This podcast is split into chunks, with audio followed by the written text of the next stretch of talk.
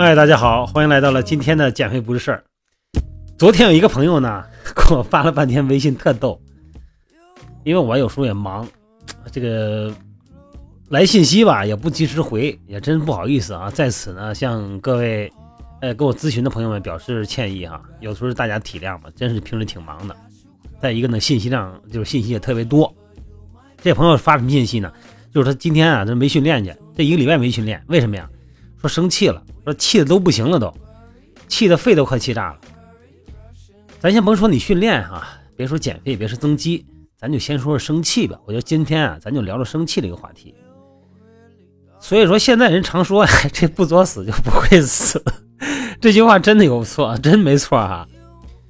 很多的毛病啊，都是咱们自己作的。真的，大多数的病啊，都和生气有关。不生气呢，就不生病。这个生气哈所产生的病呢，到底这发病率有多高呢？那个美国那个亚特兰大疾病控制中心发现啊，百分之九十的疾病都和情绪有关。哎，所以说咱们这老话也常说嘛，病由心生。不生气就会少生病啊，少生病呢，这这这不就就健康愉快了吗？这个历史上最有名的，这就是这个诸葛亮三气周瑜呗。呃，但事实上，历史学家记录哈，这个周瑜啊，跟诸葛亮那死一点关系都没有，啊，这个那是杜撰。但是生气以后啊，这个身体啊，这个器官发生的变化，我觉得今天聊一聊，咱们听一听。呃，你要是有紧张感的话呢，那以后少生气啊。首先，这心脏生气的时候，心脏的血流量比平时能增加一倍。你想想看，这个心脏有多累？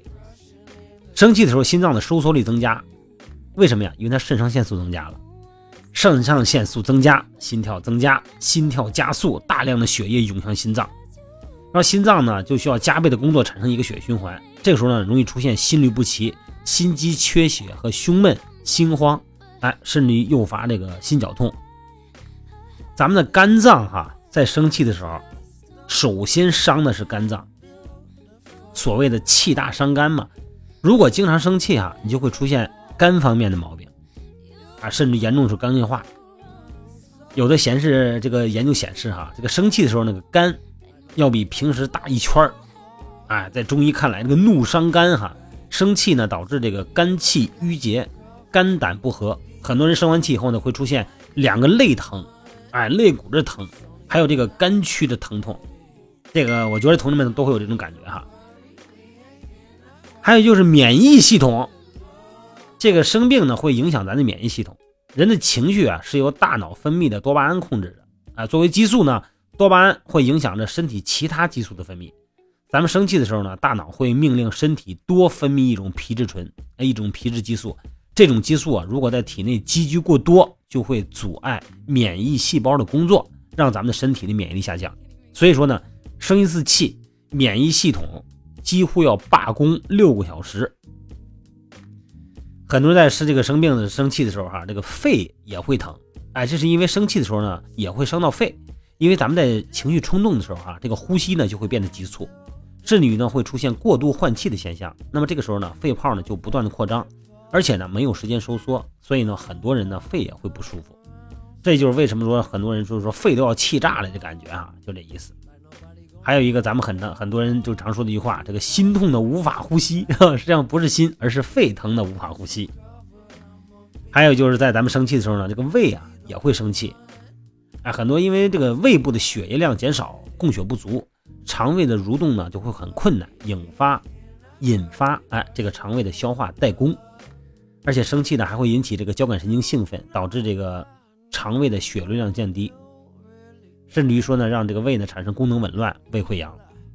很多的这个女士哈，生气以后呢，乳房呢它也会出现肿块，呃，这是因为情志内伤导致的肝郁痰凝造成的，啊，也和生气有着这个密不可分的关系。另外一个呢，生气呢会导致这个气血瘀滞啊，肝脾失调，这也是导致这个乳房肿块发生的重要原因。所以说呢，女士们哈，别生气。女人还老生个闷气，我觉得还不如发出火来好呢啊！还有一个，咱们生气的时候呢，这个甲状腺会分泌过多的激素，内分泌功能紊乱嘛，哎，甲状腺分泌的激素就会过多，那么甲状腺呢是身体里边参与新陈代谢的重要器官。如果你感觉到这个热血沸腾的时候呢，那就是甲状腺受到刺激了。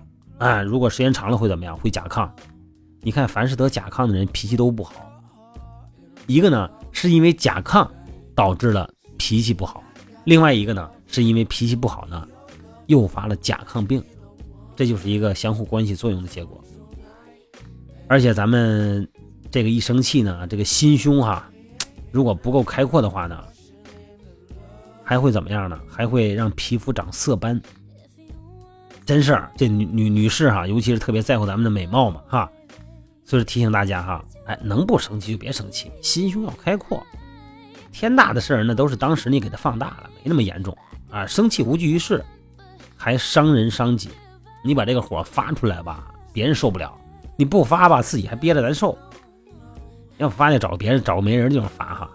所以说呢，最好转移注意力，哎，让这个脾气过去以后呢再处理。人不说了吗？上次聊过这话题哈。你生气以后把这个生气的事儿念三遍，哎，这个时间稍微一拖，可能就好点了。那咱们人非圣贤嘛，哪有不生气的呀？呃，所以说如果实在忍不住生气了呢，哎，就多吃点这些疏肝理气、顺气解郁的食物。哎，来缓解生气带来的危害哈。你看那个白芍，哪个芍就芍药的芍。这个白芍呢，你看咱们哎，很多人生气都知道哈，吃几粒逍遥散就会好很多。因为逍遥散呢，疏肝的效果非常好。这个逍遥散的底方就是白芍啊。如果把白芍呢用不同的这个方式炒一炒，哎，它就能缓解生气带来的各种不舒服。还有就是佛手。那佛手有理气化痰、那个止咳消胀的作用。佛手的花果泡水喝有理气作用。玫瑰花也可以通气消食、解毒生津，对这个气郁上火生痰有清热解痰的作用。这橘皮啊，橘子皮具有这个理气化痰、健胃除湿的作用，可以和茶叶一块泡着喝，也能也可以单独的喝。白萝卜，这萝卜可顺气哈，咱们这知道哈。哎，鲜萝卜洗洗完了切成块。和粥一块儿也行，自己直接吃也行。哎，它呢能够顺气，山楂也是顺气的这个最好的这个呃水果，顺气止疼、化食消积，啊，适用于呢因为这个积食造成的胸闷腹胀，对于生气导致的这个心跳过速、心律不齐啊也有效果。还有就是藕，你看藕有眼儿不是吗？哎，吃藕它通气，这藕啊它有健脾和胃、通气安神的作用。呃拿藕这个跟其他的东西一块炖个排骨什么的哈，或者凉拌藕都不错。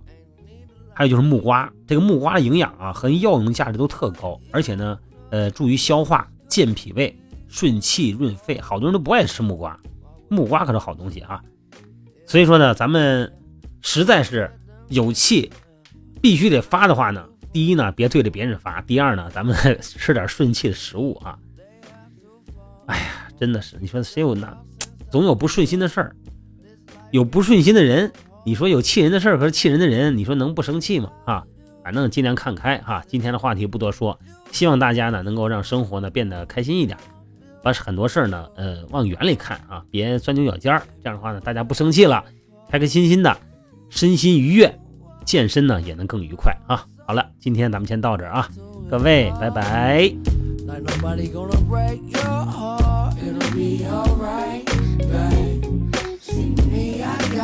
covered. I'ma be your lover.